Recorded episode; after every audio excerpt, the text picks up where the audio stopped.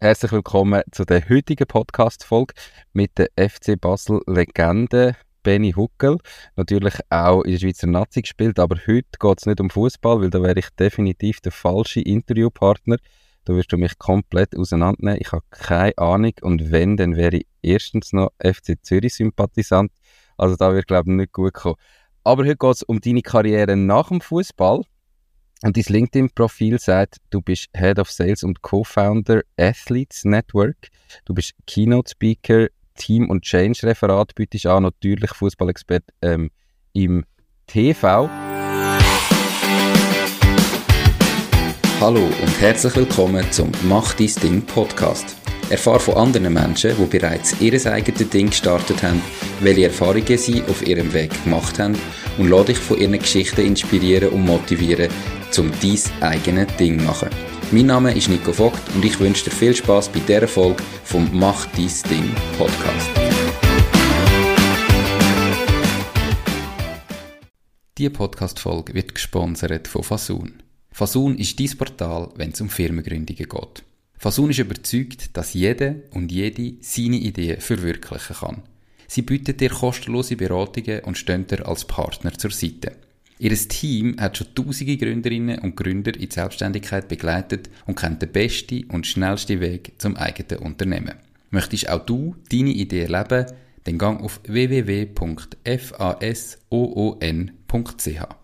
Jetzt mal so die erste Frage. Du bist zwar relativ fußballnah geblieben, aber ich habe das Gefühl, so mit deinem Status als Fußballer, du hättest doch problemlos einfach irgendwie vielleicht beim FC Basel können weiter Karriere machen oder sonst irgendwo bei einem Verein, Verband.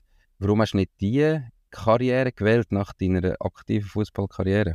Hallo erstmal. Ja, ich habe wirklich Trainer werden und, und ähm, habe das auch ausprobiert und habe dann bin aber zum Schluss gekommen, dass das für mich nicht das ist, was mich glücklich macht. Und wenn du etwas ansprichst, einen Job in einem Verein oder Verband, ja, das ist für mich nicht so erstrebenswert, bisher einfach einen Job zu haben, dass ich einen Job habe. Da, das, das, weiss ich, das würde mich nicht glücklich machen. Ähm, habe ich vielleicht auch zu viele Ambitionen oder, oder ein bisschen eigenständig äh, denken, beziehungsweise an meinen eigenen Kopf und darum ja, ist das, ist das äh, für mich bis jetzt kein Thema, aber ähm, vielleicht wird es mal noch jetzt. Aber sonst würdest du sagen, hast du das typische Unternehmergehen in dir? Ich glaube schon, ja. Ähm, es ist für mich schon so, dass es eigentlich immer ähm, das, was ich mache, muss irgendeine Wirkung erzielen. Am besten Fall ist eben die Wirkung auch, dass man selber davon kann leben dass man äh, etwas hinten rauskommt, wo man sagt, doch, das macht die Tätigkeit, die du, die du machst, die macht einerseits Sinn und gibt auch ein Auskommen und, und glaube schon, dass Unternehmer gehen habe ich schon bisschen mhm. ähm, Wie sieht das finanziell aus? Also jetzt nicht, du musst keine Zahlen nennen, aber als Fußballer verdient man tendenziell relativ gut. Ähm, ich weiß nicht, ob das in deiner Karrierezeit noch nicht ganz so hohe Löhne sind, wie es vielleicht heute ähm, sind, aber wie schwierig ist nachher der Wechsel ins Unternehmertum mit irgendwie vielleicht auch einem Druck oder mit eben dem Anspruch, viel zu verdienen, von dem, was man vorher viel zu verdient hat. Hast du da, spürst den Druck? Merkst du, musst du etwas Größeres aufbauen oder ist das völlig irrelevant? Druck ist etwas, was ich mir grundsätzlich immer selber mache. Und ähm, Druck von außen ist jetzt etwas, was ich nicht so spüre und auch als Spieler nicht so gespürt habe. Ähm, für mich ist der Druck, den ich mir selber gemacht habe, ist eigentlich viel größer als der Druck von außen, weil ich denke, ich muss ja mir selber schlussendlich das beweisen und will es auch.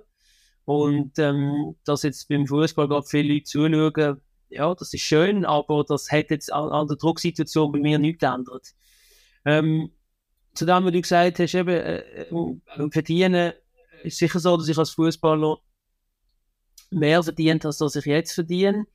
Aber für mich ist es auch, also das ist mir eigentlich relativ klar gewesen, dass das, dass das nachher, ja, wenn, eben normalerweise, dass ich nicht mehr so viel werde verdienen, wenn ich als Fußballer verdient habe, aber das ist für mich eigentlich kein Problem gewesen, weil eben das ist ja schlussendlich ein Angebot- und Nachfragethema und ähm, als Fußballer habe ich das Glück gehabt, dass ich in einem Markt war, wo halt äh, Nachfrage nach guten Spielern relativ hoch ist und ich zu denen Zeit lang gehört habe das bin ich so bezahlt worden und ähm, ja, das ist für mich äh, schön gewesen, dass ich ein bisschen auch etwas auf die Seite tun haben mir ein bisschen Sicherheit gegeben, gibt mir immer noch ein bisschen Sicherheit, dass sie auch, eben, wenn, wenn etwas jetzt äh, ähm, berufsmäßig in die Hose gehen, dass ich eigentlich so ein bisschen Backup habe. Auf der anderen Seite, ja, habe ich eigentlich relativ schnell auch wieder wollen, ähm, mich nicht auf das verloren. Mich nicht, ähm, das Häufchen, das ich angehäuft habe, eben eigentlich Silo, dann gesagt, das ist für mich, das ist meine Altersvorsorge. Und das ist, das will ich in der Zeit, wo ich eigentlich noch jung bin und, und selber noch etwas kann verdienen und selber etwas kann schaffen, wo ich das Häufchen eigentlich nicht anlange. Und das mache ich jetzt seit über ja, elf Jahren eigentlich so, dass ich das nicht anlange. Und von dem her ähm, ja, kommt das Stand heute recht gut raus. Mhm. Du hast eben verschiedene Standbeine, oder? Das Athletes Network, da gehen wir nachher sicher noch am tiefsten drauf ein. Dann bist du aber Keynote-Speaker, eben du machst Referat, TV-Expert. Wenn du das so aufteilst, die vier, sind es die vier grossen Punkte, oder? Wie, wie teilt sich das von deiner Zeit, von deinem Zeiteinsatz auf? Etwa? Ähm, der Hauptteil ist, ist beim Athletes Network, da bin ich faktisch 75% angestellt und ja, es ist eigentlich auch so, ich arbeite meistens Montag bis Donnerstag für Athletes Network. Äh, Freitag ist so der Tag, wo ich ja, Zeit habe für meine anderen Sachen. Ähm, Fernsehen und Referat kann ich eigentlich nicht groß, also müsste am Ende des Jahres zurückrechnen und sagen, okay, ich habe so und so viele Stunden für das eingesetzt, es gibt ein Pensum von Öden. Das weiß ich nicht genau, das ist irgendwie auch, also da haben wir es noch nie Mühe gemacht, um das können, ähm, zurückverfolgen, wie viel es wirklich ist. Ähm, Referat, sage ich, sind so eins bis zwei pro Monat übers Jahr gerechnet ähm, und, und äh, Fernseheinsatz sind es etwa zwei, drei pro Monat. Und, und das ist so, ähm, ja, so bin ich aufgestellt und, und so äh, verbringe ich meine Zeit oder verbrauche ich meine Zeit. Aber das Meiste ist, ich arbeite darauf bei Netz, wo, wo wir mittlerweile ein Team sind und, und ähm, eben bin ich nicht äh, nur Einzelunternehmer, wie ich das früher gesehen habe, sondern ähm, ja auch für andere Leute verantwortlich. Genau, gehen wir nachher gerade darauf ein. Noch kurz ähm, das Engagement als Fernsehexperte. Wenn man dir zuschaut, natürlich hast du die ganze Erfahrung ähm, aus deiner Karriere, aber du bist immer sehr kompetent, sehr auch dort ruhig. Ich habe das Gefühl, du machst dir auch dort den Druck nicht, ähm, zumindest spürst du den nicht von außen. Ist das etwas, wo du einfach so auch aus dem Ärmel kannst schütteln mit deiner Erfahrung, die du hast, oder ist da auf jeden Einsatz mega viel ähm, Vorbereitungsarbeit nötig? Ja, definiere mega viel. Natürlich tue ich mich auf jeden äh, Einsatz vorbereiten, äh, dass ich auch wieder, ähm, ja, ich sag, die, die, äh, die Stats im Kopf habe, oder, wo, grad, wo sich immer wieder ändern. Ähm, aber es ist schon so, dass, dass, dass ich mir nicht so einen Druck mache und ich immer mir denke, ja, es ist, ich glaube, die, die Mischung aus, aus äh, gewisser Lockerheit und, und Fachkompetenz ist auch das, was mir beschienen wird, dass das eigentlich sehr gut ankommt. Und das versuche ich auch zu behalten und, und manchmal, ja, muss ich mich dann selber dafür ein bisschen disziplinieren, dass ich mich nicht zu fest vorbereite, weil ich dann manchmal ein bisschen die Lockerheit äh, verliere. Ähm, ja, und so hat sich jetzt der Wert bis jetzt relativ gut ergeben, ähm, dass ich jetzt äh, ja, gut in die Rolle hineingewachsen bin. Okay, perfekt, spannend. Ja, me mega viel ist eine gute Frage, was du definierst, gell? Das Athletes Network, wo du 75% von der Zeit machst, da bist du Co-Founder. Wann hast du das gestartet und was ist der Hintergrund gewesen, dass du gesagt hast, das braucht so braucht Und für alle, die es vielleicht nicht kennen, was genau machen ihr überhaupt? Ähm, Athletes Network ist einerseits äh, Personalvermittlung für ehemalige und aktive Spitzensportler in die Wirtschaft hinein und andererseits sind wir auch eine Speaking-Agentur, wo ähm, unseren Corporate Partner äh, Sport Speaker zur Verfügung stellt. Ähm, dann sind wir aber auch eine Eventagentur, weil wir zweimal pro Jahr ein grosses Event organisieren, Athletes Day, wo wir alle Partner einladen und alle Athleten. Ähm, und ähm, das ist so Kurzfassung, noch ein bisschen länger ausgeholt. Schlussendlich ähm, hat das insofern angefangen, dass ich, dass mir nach meiner Karriere, wo ich eben meine Referate anfangen ähm, dann in Kontakt gekommen mit Leuten aus der Wirtschaft, äh, Manager, Unternehmer etc. Und die mir beschieden haben, dass ich und Leute aus dem Spitzensport gewisse Verhaltensweisen mitbringen, die extrem interessant sind. Und ich habe am Anfang das gar nicht richtig gehört, weil für mich ist das selbstverständlich gewesen, weil ich ja aus dem Spitzensport raus nur mit so Leuten zusammen bin, die das in Tendenz mitbringen. Und dann irgendwie nach dem zweiten, dritten Mal habe ich dann mal gefragt, ja, gesagt, was meinen ihr denn mit dem ganz genau? Und ich gesagt, ja, weißt, wir, wir brauchen, also wie soll ich sagen, Fachkompetenz kann man lernen, aber die Einstellung, das ist das, was viel wichtiger ist und das ist viel schwieriger zu lernen. Und ich sagte, ja, was meinen ihr denn mit Einstellung? Und ich sagte, ja, die Einstellung zur Arbeit, eben eine gewisse Disziplin, können mit Rückschlägen umgehen, äh, Feedback verarbeiten, auch das Negatives, äh, sich fokussieren, ehrgeizig sein etc. Und dann äh, habe ich ähm, durch das eigentlich realisiert, dass das ein Potenzial ist, wo, wo ehemalige und aktive Spitzensportler haben. Ähm, und aus dem heraus ist eigentlich die Idee entstanden, weil ich dachte, okay, das sind zwei Bedürfnisse. Ich höre von ganz vielen Firmen, dass sie eben Leute möchten einstellen, die so Verhaltensweisen mitbringen. Und Leute, die Spitzensport gemacht haben, bringen in der Tendenz mit. Und auf der anderen Seite habe ich aus eigener Erfahrung gemerkt, oder, dass es nicht ganz einfach ist, aus einer Spitzensportkarriere raus, ähm, ja, wieder in, ins normale Leben zurückgehen, ins normale Arbeitsleben. Man hat doch ein bisschen einen anderen Lebenslauf. Die Leute fragen schnell mal, was hast du für eine Ausbildung? Und ähm, dann kann man das beantworten. Die kann besser oder schlechter sein. Aber wenn wir jetzt dürfen, dürfen so Spitzensport machen wie ich, dann ist es ja so, dass man trotz allem ja eine, auch die Berufserfahrung, wo ja andere zum Beispiel zwischen 20 und 35 sich können arbeiten, die haben wir dann nicht, weil man eben Spitzensport gemacht hat. Also von dem her wird es ja in einem Rekrutierungsprozess fast schwierig werden.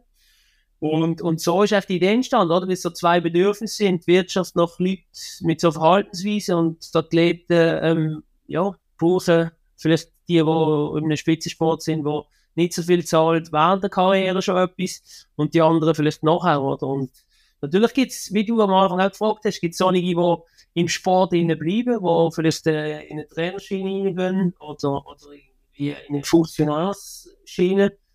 Aber ähm, dort gibt es wahrscheinlich mehr Spitzensportler, die nachher Jobs hat in, in diesem Bereich und das waren ja nicht alle.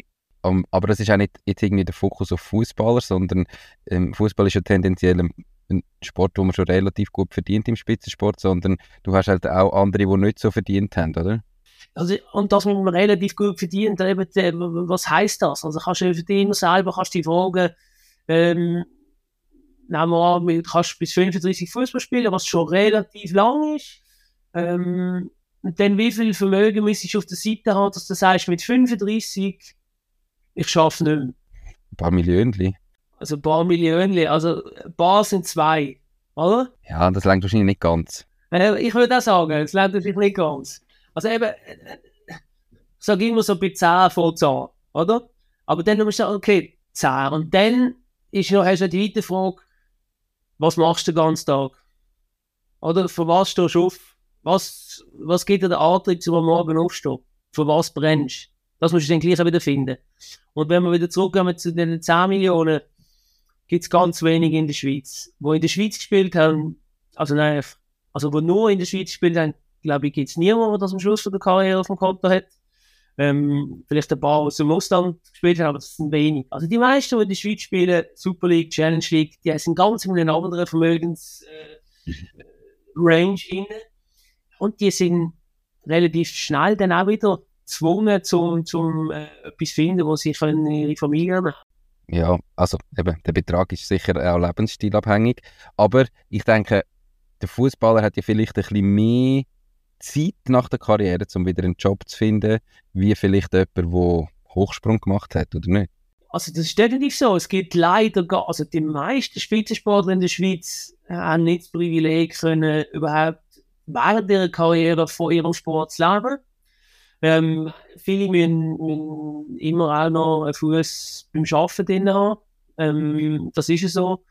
Und, und ja, die sind natürlich ähm, dann auch forciert, relativ schnell wieder äh, etwas zu finden, um zum vielleicht hundertprozentig zu arbeiten. Vielleicht haben die teilweise ein bisschen einfacher Übergang, weil sie halt ähm, dort, wo sie vielleicht schon Teilzeit geschafft haben, dann auch das Pensum aufstocken und, und der Übergang nicht so hart ist, wie das für, für andere ist. Aber ähm, ja, was wir alle Spitzensportlerinnen und Spitzensportler bescheinigen, ist, dass das einfach, wenn man muss das abgeben, was man halt eigentlich am liebsten gemacht hat in seinem Leben, wo schon von Kindesbein die Leidenschaft war, ist, dass das für alle eigentlich schwierig ist. Egal, ob sie Teilzeit äh, noch einmal müssen arbeiten nebenan oder ob sie voll vom Sport können. Du hast jetzt gesagt, du hast das Bedürfnis erkannt äh, von beiden Seiten. Wie hast du gestartet? Also eben heute ist, ist die drei Standbeine, ähm, die du vorher schon aufgezählt hast. Aber was ist das Erste gewesen, was du gemacht hast? Du hast selber noch Referat gegeben, aber wie hast du da jetzt gestartet und das so groß gemacht, wie es heute ist? Und einen LinkedIn-Post gemacht und habe in einem LinkedIn-Post geschrieben, ich hatte die Idee, äh, dort habe ich noch Swiss Athletes Network zu gründen. Also ich hatte die Idee, dass das könnte man doch gründen. Das war doch eine gute Idee. Wie findet ihr die Idee? Und auf das haben wir ganz viele Leute geschrieben, extrem viele Leute äh, Kommentare geschrieben und dann gesagt, ja, was ist das? Kann man da mitmachen und so? Und dann habe ich gesagt, ich, ich weiß es auch nicht. Ich habe bis jetzt die Idee. Ich habe schon nichts anderes als eine Idee. Und äh, so habe ich dann auch meine Co-Founder, Dave Heininger und den Severin Blindenbacher kennengelernt. Ähm, und wir haben dann ähm, im, im, ja, im, im Winter 1920, auch wo dann Covid kam, haben wir alle ein bisschen Zeit gehabt und, und haben dann auf eine Strategie und gesagt, ja, wie kann man ein Businessmodell machen, etc. Und ähm, haben dann noch den, den Nils Hintermann, Skifahrer, aktive Skifahrer, ist dann noch dazu gekommen. Dann haben wir irgendwann im April 20 haben gesagt, weißt du, wir können da noch lange diskutieren und machen und in, in, in, im Konjunktiv bleiben. Ähm, wenn wir es wenn wenn wir wissen, ob es geht, dann müssen wir es ausprobieren. Und dann haben, wir, haben wir gegründet im April 20 und ähm, ja, wir haben wirklich äh, nicht gehabt. Wir haben schlussendlich die Idee, äh, Firmen versucht näher zu bringen. Auf der einen Seite und auf der anderen Seite haben wir versucht, unseren Athletenpool zu vergrößern, indem wir einfach mit ganz vielen Sportlern geredet haben und gesagt haben, hey, coole Sache, macht ihr bei uns mit. Eben, Mitgliedschaft für, für Sportler kostet nichts ähm, wenn, sie, wenn sie im Teamsport in der obersten zwei Ligen sind oder im Einzelsport nationale Spitze. Und so haben wir dann gestartet, oder? Und haben dann mit der OBT unseren ersten Partner gefunden, was, was mega cool war. Äh, der CEO Thomas Züger hat, hat, ähm, ja, hat uns hat, hat erkennt, was wir machen und hat eine gute Sache gefunden und hat uns die Chance gegeben, wir eigentlich wirklich noch nicht viel haben können vorweisen. Wir haben schon ein Versprechen verkauft ähm, und jetzt drei Jahre später ja, haben, wir, haben wir schon ganz viel können erreichen. Wir haben die Events gemacht, äh, Leute sind angestellt worden über uns bei diesen Firmen, die eben das Mindset mitbringen. Wir haben können, äh, ähm, in diesen Firmen durch uns, also unsere Sportler oder unsere Mitglieder haben schon ein Referat halten in diesen Firmen. Also von dem ja, ist cool und so, so sind wir gestartet. Ähm, zuerst mit einem kleinen gemieteten Shared Office gerade im Bahnhof Zürich und dann äh, sind wir schon zweimal umgezogen und jetzt mittlerweile haben wir das Büro im Stahlfacher und, und ähm, ja, es ist cool, dass wir, dass wir ähm, so weit jetzt schon gekommen sind. Ähm, und du hast gesagt, eben die Mitgliedschaft für die Spitzensportler ist kostenlos. Wie sieht denn das Businessmodell konkret aus? Also ist es einfach eben eine Personal- Vermittlung und ihr habt dann, wenn noch mit der Stelle besetzt wird, dort dran eine Vermittlungsgebühr oder wie verdienen ihr jetzt ganz konkret Geld? Ja, das haben wir eben am Anfang uns überlegt und dann haben wir gefunden, wir wollen eigentlich nicht so einen Personalvermittler werden, äh, wie das normalerweise die Personalvermittler ihr das Businessmodell haben. Und zwar aus dem Grund, weil wir gesagt haben, ja, wir, wir wollen ja nicht irgendwelche Athleten nehmen, wir müssen wie rein drucken, dass wir nachher die Vermietungsgebühr kassieren, sondern wir haben gesagt, okay, wir, wir setzen uns größere Hürden und versuchen mit den mit den Partnern, mit unseren Unternehmenspartnern wie eine, äh, ähm, eine Jahresgebühr äh, festzulegen, oder? Und dort haben wir dann auch Interviews geführt mit Leuten der Wirtschaft, was würdet ihr für ungefähr das Leistungsversprechen zahlen, oder? Und, und so haben wir, dann, haben wir dann gestartet und das führen wir bis jetzt weiter. Wir haben mit den Unternehmenspartnern so Jahrespartnerschaften, also eins, zwei oder drei Jahre. Und äh, das ist wie ein Flat Fee. Und in der Fee äh, können Sie so viele Leute rekrutieren über uns, wie Sie wollen und wie unser Pool zulässt. Also da wird pro Vermittlung dann nicht zusätzliche Gebühr äh, fällig. Das nimmt auf beiden Seiten ein bisschen Druck raus, oder? Äh, für, für die Unternehmung ist es ein zusätzlicher Rekrutierungskanal, wo sie keine Kosten haben, wie zum Beispiel, wenn sie irgendwie auf jobs.ch oder weiss nicht wo immer ihre Stellen ausschreiben. Und auf unserer Seite ist es so, dass wir nicht sie müssen zuspammen mit irgendwie, ich weiss nicht wie viele CVs, wo, wo, wo sie dann wieder Arbeit haben im Sinne von, ah, da ist nicht gut aussortiert, sondern wir tun ihnen eigentlich nur die CVs weiterleiten, wo wir wie geprüft haben und sagen, doch, das ist jetzt jemand, das ist jetzt ein Athlet, der wird verheben und auf die Stelle passen. Ähm, äh, und, und bei der, bei der Referatsgleiche, da ist je nach Partnerschaft, haben, haben die Unternehmen mehr oder weniger so Referatslots zur Verfügung und, und können dann über uns eben sagen, hey, wir haben das Bedürfnis, wir möchten etwas mal zum Thema Feedback-Kultur machen ähm, und dann gehen wir in unseren Pool und, und schauen, was wir dort für Leute haben, für Athletinnen oder Athleten, ehemalige oder aktive, die eine coole Geschichte haben zu dem und das tun wir dann auch ihnen vorstellen, dass wir da etwas Gutes haben. So funktioniert das eigentlich. Wer sind denn jetzt auf Unternehmensseite so eure Zielkunden? Also ich gehe jetzt davon aus, kleine KMU, der vielleicht 10 Mitarbeitende hat und einmal eine Stelle frei hat, ist jetzt nicht unbedingt der Kunde, den ihr akquiriert, sondern das sind eher größere Unternehmen, die auch viele Stellen besetzen, oder sehe ich da falsch? Sind schon, ja, doch, stimmt. Es sind eher größere Unternehmen, die viele Stellen zu besetzen haben. Es sind auch viele Unternehmen, die, die Stellen zu besetzen haben, wo, eben, wo man vielleicht, ich sage jetzt, mit der, mit der richtigen Einstellung kann sehr weit kommen, wo vielleicht äh, Fachkompetenz sich auch, aneignen ein Stück weit on the job, aber nicht nur.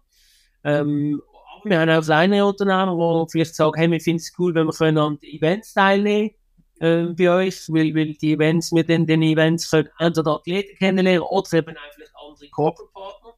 Also die, die Athletes Days, die wir zweimal pro Jahr durchführen, nehmen mittlerweile 250 plus Leute teil. Also es ist schon so, dass es relativ äh, groß ist. Ja, aber in der Tendenz sind es natürlich schon Firmen, die sagen, hey, wir brauchen Mindset, wir brauchen, wir müssen so viele Stellen besetzen, aber wir wollen die richtigen Leute haben, ähm, dass wir vielleicht nicht zu viel Turnover haben. Ähm, ja, von dem ähm, eher, eher größere Firmen, aber wie gesagt, wir haben auch kleinere Firmen. Es gibt auch gewisse, die sagen, hey, wir finden, das ist ein, äh, ist ein Teil von unserer CSR-Aktivität oder ESG, oder? Und Social S wie Social weil sie sagen, weil sie sagen, doch, ähm, wir möchten eigentlich auch die, also, oder müssen so, wir so ausholen. Es gibt extrem viele Pläne in Spitzensport rein, oder? Nachwuchs wird mega viel unterstützt, oder? Alle sagen, ja, Kinder unterstützen wir, alles gut. Und die Pläne gehen dann immer eigentlich so bis zur Medaille. Und dann hört, hören die Pläne auf. Und, und wir ähm, versuchen natürlich mit unserem Netzwerk auch den Spitzensport so ein Stück weit so eine eben ein Netzwerk geben, wo sie sich auch nach der Karriere drin bewegen ähm, auch fühlt sich so ein bisschen wie ein Klassentreffen an, wenn sich die ehemaligen Athleten wieder sehen und zusammen reden und so. Und, und ja, da gibt es gewisse Firmen, die sagen, doch, wir unterstützen einfach grundsätzlich den Zweck von diesem Netzwerk, wenn das eine gute Sache ist. Aber das machen wir ja jetzt erst, in dem Fall knapp drei Jahre. Und du sagst, oder, bei Corona haben wir überhaupt einmal angefangen zu diskutieren. Ähm, und Nein, haben wir gegründet. Wir haben gegründet im April 20. Mhm. Also ziemlich genau drei Jahre. Gratuliere zum Jubiläum. Wie, wie ist es nachher gewachsen? Oder jetzt, du hast gesagt, eben, ihr sind mehrere Gründungspartner. Haben ihr untereinander ganz klar aufgeteilt, wer was macht? Der eine ist vielleicht verantwortlich eben zum Unternehmen akquirieren, der andere ist verantwortlich zum den Athletenpool möglichst gross machen. Oder wie sind ihr jetzt so schnell so gross geworden? Ich habe gesehen auf der Webseite, ihr habt glaube ich zwölf Mitarbeiter zumindest zwölf Mitarbeitende auf der Webseite. Das ist ja ein, doch ein enormes Wachstum so als Startup in den ersten drei Jahren. Wie sind ihr so schnell so groß geworden? Was sind die Erfolgsfaktoren gewesen? Ja, ich glaube, die Erfolgsfaktoren sind am Anfang sicher gewesen, dass wir, dass wir sehr viel in äh, Sales äh, investiert haben. Ähm, vor allem Dave Heiniger und ich, wo, wo ähm, extrem viel akquiriert haben, wo, wo die Pitches auch zusammen äh, gemacht haben, also immer noch zusammen machen wo gute Kombination ist. Der HR-Background, der ist 20 Jahre lang hat er, hat er im HR geschafft. Am Schluss ist er Global Head HR von einer internationalen Versicherung und ich mit meinem Spitzensport-Hintergrund, wo eigentlich eine sehr gute Kombi auch im, im sind oder immer noch sind, zum ja, zum das äh, den, den, den Firmen auch näher bringen, was ihr Mehrwert ist, wenn sie mit uns mitmachen. Und nachher haben wir eine relativ schnell äh, Unterstützung bekommen ähm, von Leuten, die bei uns haben arbeiten, teilweise ähm, auch gratis. Ähm, wir haben uns erst können ab Mitte 21 äh, äh, Löhne auszahlen. Ähm, bis dahin haben wir uns keine Löhne können und ähm, ja, der AL Kiewitz, der uns da verhelfen, Julia Filippona, der Pascal Trio, ähm, alles auch ehemalige Spitzensportler, weil ich das, das mega cool gefunden habe, was wir, was wir da machen. Und ähm, ja, durch das haben wir dann eigentlich schnell natürlich dann auch die Aufteilung machen. Okay, wer ist für was zuständig? Äh, der Pascal hat sich so ein bisschen als COO auskristallisiert, äh, hat unsere ganzen IT-Sachen im Griff, unsere Abläufe etc. Ähm, ja, Julia ist auf, hat Strategie, ähm, eigentlich, ähm, ist in dem Bereich hat sie sich hervorgetan und, und, und Teil, ähm, hat dann schnell mal auch ähm, im Marketing also, also gefallen finden. Also so haben wir dann eigentlich äh, das aufgestellt. Und, und nachher, nachdem wir eigentlich im Sales erste Erfolge erzielt haben, ist es natürlich darum gegangen, haben wir gesagt, okay, jetzt haben wir den Partner gewonnen, wie tun wir den Partner äh, aktivieren, oder wie gehen wir mit dem um, dass er äh, weiterhin natürlich happy ist, oder? Und das Ziel ist natürlich auch, die Partnerschaften verlängern. Und das haben wir jetzt auch schon geschafft, aber das ist ein stetiger Prozess, oder? Weil der Partner irgendwann nach, nach zwei, drei, vier Jahren sagt, du, okay, so und so viele Leute sind angestellt worden, die Referate sind mega gut angekommen, Events sind super, wir machen weiter. Und, und ähm, dort sind wir, das nicht unsere weiteren Herausforderungen. Aber ich glaube, ja, einfach, um deine Frage zu beantworten, wir sind immer dranbleiben, wir haben nie Look gelassen, wir sind bis heute nicht zufrieden mit dem, was wir erreicht haben, wir wollen besser werden und ich glaube, das ist der Erfolgsfaktor Nummer eins. Die Podcast-Folge wird gesponsert von der Baluas. Bei der Baluas findest du alles rund ums Firma gründen. Sei das, wie man einen Businessplan erstellt, wie man die Mehrwertsteuer verrechnet, welche Rechtsform zu deinem Unternehmen passt. All diese Infos und viele weitere Kundenvorteile wie eine kostenlose Webseite findest du unter baluas.ch slash firma-gründen.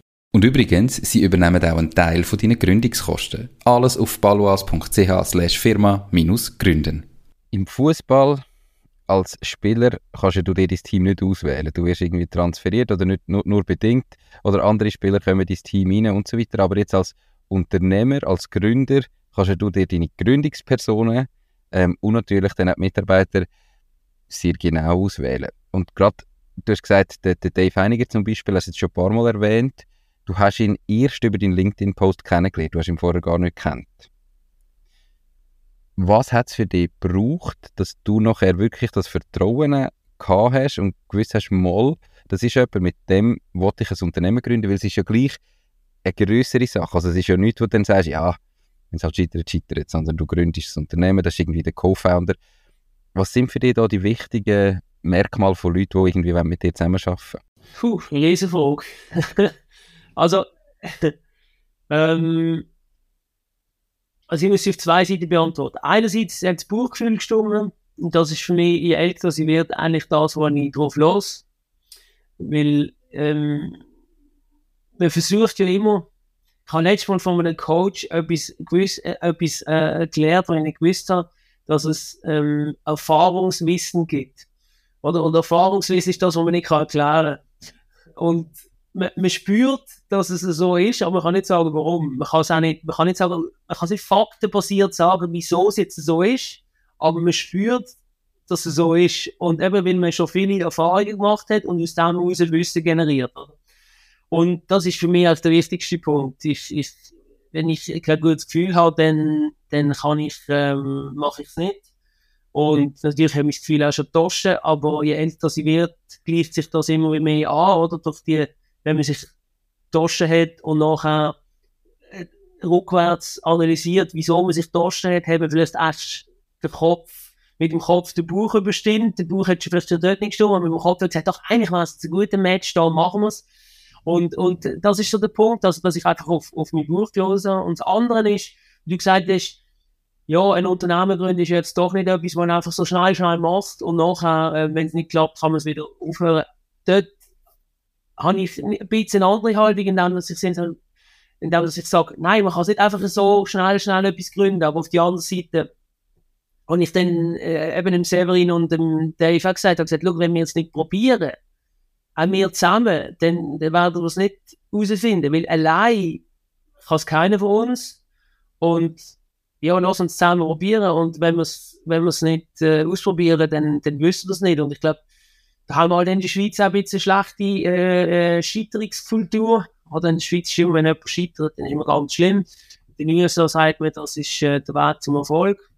Und von dem her, ähm, ich glaube, das ist, das ist halt da so, ja, wo ich dann auch dort mir nicht so viel Druck gemacht habe, weil ich dachte, ja, probieren es halt und wenn es nicht geht, dann äh, kann man zumindest sagen, wir haben es probiert. Und wenn es geht, dann haben wir etwas zu schaffen. Und bei den Mitarbeitenden, die ihr jetzt einstellt, gibt es dort irgendwie Merkmale, wo ihr spezifisch darauf achtet? Oder ist das eben auch, dass ihr sagt, hey, Leute aus dem Spitzensport funktionieren fast immer? Das, natürlich ist das für uns ein, wichtiger Punkt, logischerweise. Ähm, wir haben jetzt gerade auch äh, äh Uni-Hockeyaner äh, angestellt, unseren neuesten ähm, Mitarbeiter, der dazugekommen ist.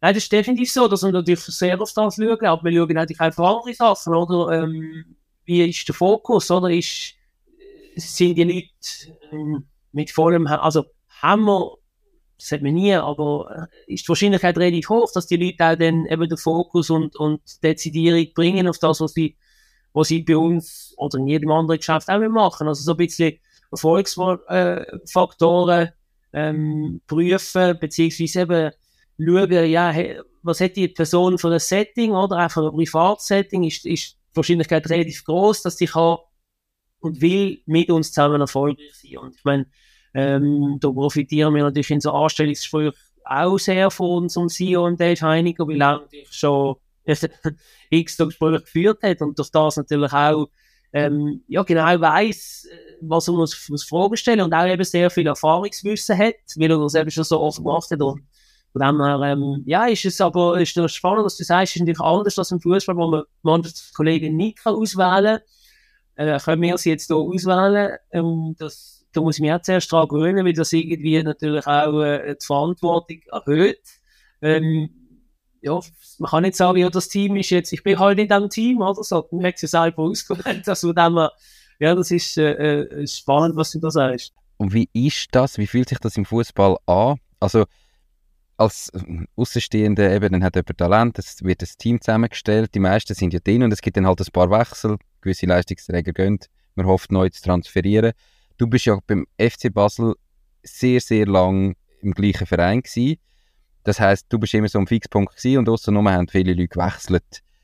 Wie, wie ist das nachher wieder so ein Team können zusammenzufügen und können zu bilden? Ich glaube, in diesem Prozess können Unternehmen ganz viel lernen, wenn es vielleicht einmal einen Wechsel gegeben einen Change gegeben hat und neue Leute dazukommen, Leistungsträger aus dem Unternehmen gegangen sind und man wieder irgendwie die muss neu aufbauen. Was wird da aktiv im Fußball gemacht, weil es dort ja unglaublich schnell immer und immer und immer wieder passiert? Ja, also ich finde, im Fußball könnte man da noch mehr machen. Ähm, ist jetzt auch schon mal ein wo ich aufgehört habe, es wird vielleicht Zeug gemacht, aber ähm, als ich noch gespielt habe, habe ich immer gefunden, da hat man noch mehr machen. Aber es ist eigentlich immer ein bisschen Zufall überlassen worden. Natürlich hat es so Teambildungsmaßnahmen gegeben, aber die sind meistens vom, vom Trainer aus natürlich gekommen. Das macht Sinn. Aber ich bin der Überzeugung und auch mit der Erfahrung, die ich gemacht habe, um das Team funktioniert, muss das Team in sich selber funktionieren, also jetzt im Fußball. Und das ist natürlich dann hierarchiestufenmäßig unter den Spielern, wo ja alle gleich sind, muss das dort funktionieren.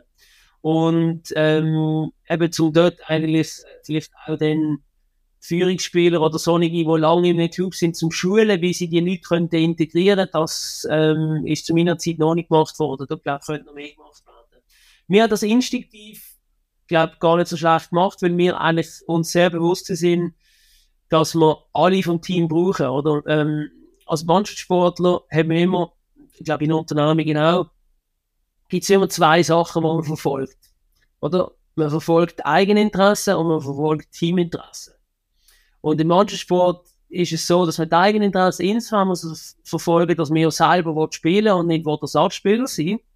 Und Teaminteressen aber sind die sind, wo der Club vorgibt und wo der Verein vorgibt und wo auch ja, die Ziele sind im Mannschaftssport. Man kann ja nur Trophäe als Team gewinnen. Man kann also klar, man kann beste Torschütze werden und beste Spieler ausgezeichnet werden.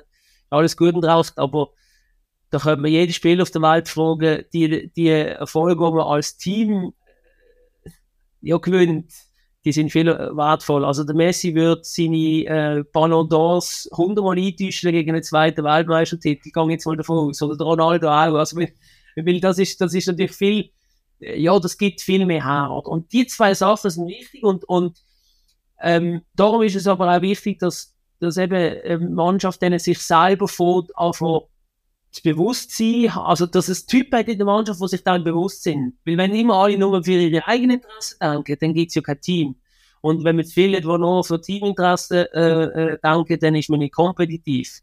Und da braucht es eigentlich das, da, da, also es braucht beides, es braucht sehr viele Spieler, die selber wollen gut sein, die wollen ins Team rein, die ihre Leistung wollen bringen, auf der anderen Seite sich auch bewusst sind, dass sie alle brauchen. Und, und ich glaube, das ist wichtig. Und wie viel vom Erfolg macht der Teamgeist? Oder das einfach, äh, wie du sagst, das wo dir nicht unbedingt immer kannst, nur kannst beeinflussen oder vielleicht zu wenig gemacht wird, aber wir, der Erste, der muss gehen, ist der Trainer, der hat ein bisschen Einfluss auf das, aber jetzt aus deiner jahrelangen Sporterfahrung, wie viel Einfluss auf den Erfolg hat einfach die Situation im Team, ob das funktioniert, ob dort die Hierarchien so die nicht formellen, sondern die informellen Hierarchien stimmen. Wie viel Erfolg hat da?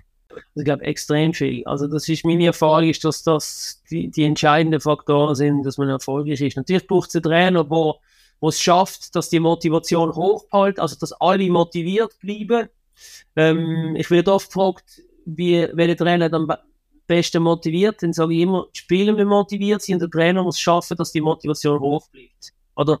Und, und aber zurück zu deiner Frage, ich glaube, der Erfolgsfaktoren sind, dass das Team in sich einen hohen Anspruch hat, dass dort drinnen äh, Typen sind oder Charaktere, die äh, ähm, eben selber wollen erfolgreich wollen, die mit dem Team erfolgreich sein die, die nicht wollen, äh, Excuses suchen, sondern sich auch verantwortlich fühlen, wenn sie verlieren, selber verantwortlich fühlen und nicht im Schiri Schuld geben oder im Gegner oder im Wetter oder weiss was sondern sagen, hey, wir sind nicht gut gewesen, oder? Und ich bringe dort immer auch also, äh, ähm, das Beispiel, ja, wo man, wie man Verantwortung kann abgeben oder nicht. Hm.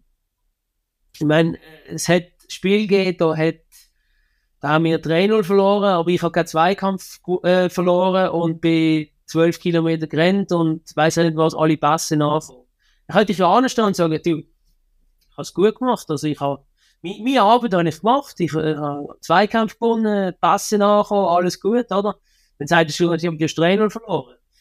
Und, und das ist so der Punkt, oder? Ähm, fühle ich mich nur für meine Leistung verantwortlich oder fühle ich mich für das Gesamte verantwortlich? Und wenn es natürlich Typ hat, wo sobald es schwierig wird, sich dann für aufs Schneckenhäuschen zurückziehen und dann nicht die Verantwortung für alles übernehmen, sondern eigentlich nur noch so, eben so, ich habe es gut gemacht und die anderen äh, müssen selber schauen. Ab denen wird es schwierig und ich glaube, das ist eine, eine Charakterfrage. Und ich finde manchmal, dass das ähm, ja, in unserer Gesellschaft eben der, der äh, äh, Vielleicht ist es ein, ein Zielkonflikt oder vielleicht sind es Sachen, die gegeneinander stehen. Eben die Eigeninteressen versus die Teaminteressen, das wird viel zu wenig ausgestrichen. Ähm, einerseits, wenn jemand bei uns in der Schweiz sagt, ich bin ehrgeizig, dann machen alle da. Ah, da ist ehrgeizig, da geht's zu. Normalerweise gibt mir der Ehrgeiz in der Schweiz nicht zu. Alle sind ehrgeizig, aber keiner geht's zu. Alle tun so ein bisschen, ah ja, schau mal, wie weit ich komme. Oder? Und, und, nein, es sind ja zwei Sachen. Du musst für dich selber ehrgeizig sein, aber du musst dir auch bewusst sein, zum Grosses erreichen, brauchst du ein Team.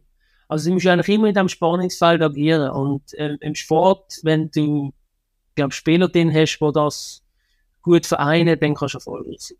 Ja, ich glaube nicht nur im Sport, sondern eben wahrscheinlich braucht es diese Spieler genauso im Unternehmertum, oder? Ich gehe auch davon aus, ja. Ähm, und ich glaube auch, dass es dort ist, wo du eben so einige brauchst, die, sich, die selber wollen, gut sein, von sich aus, eine hohe Eigenmotivation haben, ähm, aber gleichzeitig auch eigentlich immer, immer auf das Ganze bereit sind zu denken. Ähm, du hast vorher einmal noch gesagt, du hast einen ersten Post gemacht auf LinkedIn, Dort hast du das äh, Swiss Athletes Network genannt. Das Swiss ist verschwunden. Ähm, ist das von Anfang an, dann, wo ihr gesagt habt, wir starten richtig ohne Swiss, oder ist das erst in, im Prozess verschwunden? Ja, das ist eigentlich in dem Winter von, also eben der Pause habe ich im November gemacht, 19, und gegründet haben wir im April 20, da ist dort in, in, dem, in dem Winter ist der verschwunden. Wie wir gesagt haben, mit dem tun wir uns eigentlich äh, schon geografisch auf etwas festlegen, ähm, und die Tendenz ja, ähm, das, was wir machen, auch in anderen Ländern kann und könnte attraktiv sein. Das heisst, ähm, im Moment sind wir noch erst in der Schweiz, aber es könnte langfristig gut sein, dass ihr da internationalisiert. Das könnte sein. Also, ähm, wir haben da unsere Fühler nach Deutschland ausgestreckt, um äh, mal äh, auch Abkleidung treffen, ob es dort schon so etwas gibt, wie wir machen. Und ähm, bis jetzt nicht. Also, dem her ähm, ist, sicher, ist sicher Potenzial auch in anderen Ländern vorhanden, sicher in industrialisierten Ländern, die aber auch Spitzensportkultur haben ähm, und, und wo eben auch vielleicht äh, teilweise Fachkräftemangel oder überhaupt der Arbeitskräftemangel herrscht. Und ähm, ja, da gibt es einige. Mm, definitiv, das ist mit, mittlerweile ja fast überall. So, so ein Netzwerk, Unternehmen und Sportler, da habe ich als erstes noch im Kopf gehabt, ja, das würde sich doch auch ideal noch mal lohnen, um die irgendwo werbetechnisch noch vereinen. Haben auch ganz gezielt gesagt, nein, das wollen wir nicht. Wir suchen nicht irgendwie äh, nur Sponsoring-Verträge, die wir vermitteln. Für da gibt es Partner, für da gibt es andere Firmen. Wir wollen uns wirklich auf den Rekrutierungsprozess oder auf die, die, die Seite vom Personal vermitteln konzentrieren oder ist das etwas, was wir vielleicht auch noch im Petto haben? Also meinst du jetzt äh, ähm, den Sportler-Sponsoring-Vertrag äh, vermitteln, wie? Genau. Ja, das haben wir bewusst, ähm, machen wir das nicht bis jetzt, weil wir gesagt haben, wir wollen uns aufs zukünftige Einkommen eigentlich von den Spitzensportlerinnen und Spitzensportler beschränken, beziehungsweise uns dann widmen und, und nicht das, was sie während der Karriere können, durch Sport oder eben auch durch Sponsoring über den aktiven Sport raus können generieren, das, das wollen wir nicht machen.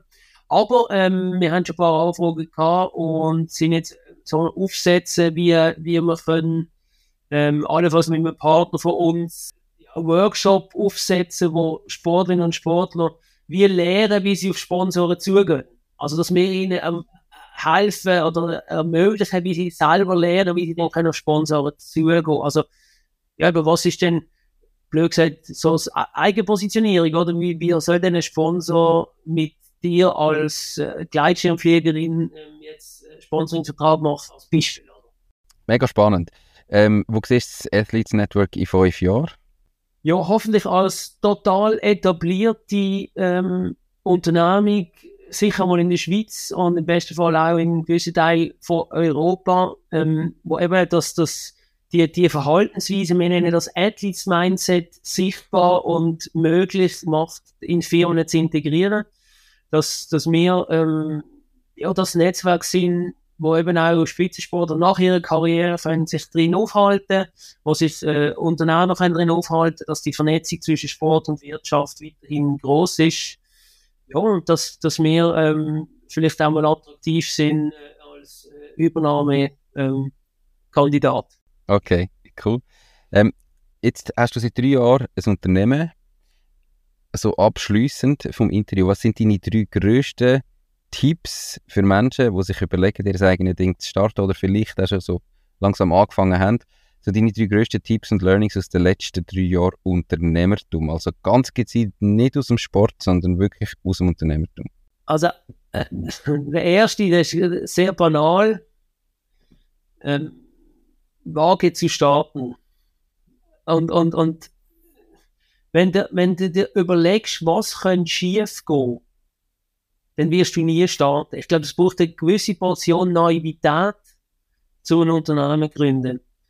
Und der Glaube daran, dass es gut kommt und dass es dann schon ankriegst. Oder ähm, am, am Anfang habe ich jemanden kennengelernt, der hat mir von diesen drei S äh, ähm, erzählt und die S stehen für Sale, Solve, Scale. Oder? Also zuerst musst du es verkaufen und zwar allen in deinem Umfeld. Schlussendlich, nachher, wenn du etwas verkauft hast, dann musst du es lösen, oder? Dann musst, dann musst du das, was du verkauft hast, dann sagen, okay, ich verkaufe das und jetzt muss ich es lösen. Und wenn du das auch geschafft hast, dann am besten Fall skalieren. Und, und darum einfach wirklich eben mit einer gewissen Portion Naivität ähm, und einem grossen Glauben und natürlich schon auch, logisch mit einem Businessmodell äh, starten. Das ist sicher der erste Tipp. Der zweite ist, Unternehmertum und noch gleichzeitig einen Corporate Job haben, funktioniert nicht. Also entweder machst du es ganz und musst es auch können ganz machen. Ganz meine, deine zeitliche Investment muss ganz sein. Also, ich habe ganz viele Leute getroffen in den letzten fünf Jahren, wo, ja, weißt du, wir haben da noch etwas gegründet. Ähm, ja, schon, wie, wie, wie viel, ich frage immer dann, wie viel Prozent schaffst du denn für das Unternehmen? Ja, weißt ich habe noch einen Job in der IT und, äh, ja, äh, ja, 20 Prozent und am Wochenende. In meiner Erfahrung funktioniert das nicht. Entweder sagst du, ich, ich mache das für eine gewisse Zeit, kannst du dir selber sagen, ich mache es ein Jahr, oder ich kann es nur ein Jahr leisten, oder ich mache es zwei Jahre, kann es noch zwei Jahre leisten, wie auch immer, und, und dann dort ganz probieren, oder sonst gar nicht machen, weil mir, also was ich gesehen habe, ist eben an mir selber, am Anfang ist eben alles neu, und findest tolle Dinge, dann merkst du, du musst richtig arbeiten, du musst richtig Gas geben, es ist äh, E-Mail abarbeiten, es telefonieren, es machen und tun, und, und ähm, ja, das, das, das ist sicher eben ganz oder gar nicht. Und das Dritte ist, ich glaube, dass es wichtig ist, dass man ja die Zeit, die man auf dem Planet hat, mit Leuten verbringt, wo man gerne zusammen ist. Und ähm, das, eben, das, eben der, der, der Spruch gibt es ja schon hunderttausendmal. Ähm, Culture Eats Strategy for Breakfast. Ich glaube, ähm, mit wem man zusammen ist, wie man zusammen schafft, das ist äh, das, was dann eben auch erfolgreich macht. Ganz viele Leute, äh, Business Angels, Investors etc. haben mir gesagt, ja, es ist, die Wahrscheinlichkeit ist höher, höher, dass ein gutes Team mit einer durchschnittlichen Idee erfolgreich wird, als eine Top-Idee mit einem durchschnittlichen Team. Und ja, das spüre ich jetzt schon, was, was auch ein Learning ist. Und jetzt noch ein viertes. Ähm, am Anfang sind wir vier Männer gewesen und ähm, relativ schnell haben wir dann auch Frauen ins Team, beziehungsweise am Anfang sind wir ein bisschen kritisiert worden, dass wir nur Männer sind und dann haben wir Frauen ins Team nehmen. Und das ist ein extremer äh, Game Changer gewesen, weil es sind andere Perspektiven und ähm, extrem wichtig, dass man diese Perspektiven miteinander zusammen diskutiert und dann einen Konsens findet Ah ja, ein weiteres Learning, jetzt, haben wir jetzt, jetzt, jetzt bin ich auch gut drauf. Ein weiteres Learning ist, dass es, dass es Sinn macht, Leute anzustellen, die nicht ähnlich sind wie einem selber. Weil in der Tendenz, wenn man die Leute anstellt nach Sympathie, dann haben wir haben wir das Problem, dass die wahrscheinlich ähnlich sind wie einem selber. Aber man muss ja Leute im Team haben, die eben nicht ähnlich sind wie einem selber, um alle Komponenten und Facetten abzudecken. Und das habe ich auch lernen, dass man nicht auch halt auch rekrutiert, weil menschlich am sympathischsten ist, sondern wo man, wo man so das Gefühl hat, okay, wer kann uns am meisten helfen? Eben, welche Komponenten haben wir noch nicht und welche brauchen wir noch? Sehr gut. Es sind nicht nur drei, sondern fünf und du hast noch Angst gehabt, dass du nicht drei anbringst. Ähm, bist immer noch gut drauf, was weitermachen. Ich wollte dich gar nicht unterbrechen. Alles gut. Perfekt. Hey, ähm, ich habe gesagt, das ist die abschließende Frage. Benni, merci viel, viel mal für deine Zeit. Extrem spannend gewesen, deinen Werdegang zu sehen. Ganz viel Erfolg weiterhin mit dem Athletes Network. Merci und danke für mal bist du da ähm, und noch ganz einen schönen Tag. Merci gleichfalls. Dir auch weiterhin viel Erfolg mit dem Podcast und ähm, all the best. Danke vielmals. Tschüss. Ciao, ciao. Mach's gut. Ciao, ciao. Das war es auch schon mit dieser Podcast-Folge. Ich bedanke mich ganz herzlich fürs Zuhören. Ich würde mich außerdem extrem freuen, wenn du auf meine Webseite www.mach-dies-ding.ch wirst gehen und dich dort in mein Newsletter einträgst. Damit kann ich dich über neue Folgen und Themen, die dir helfen, dein eigenes Ding zu starten, informieren. Nochmal danke vielmals fürs Zuhören und bis zur nächsten Folge vom Mach dies Ding Podcast. In dem Sinn, alles Gute und bis dann, dein Nico.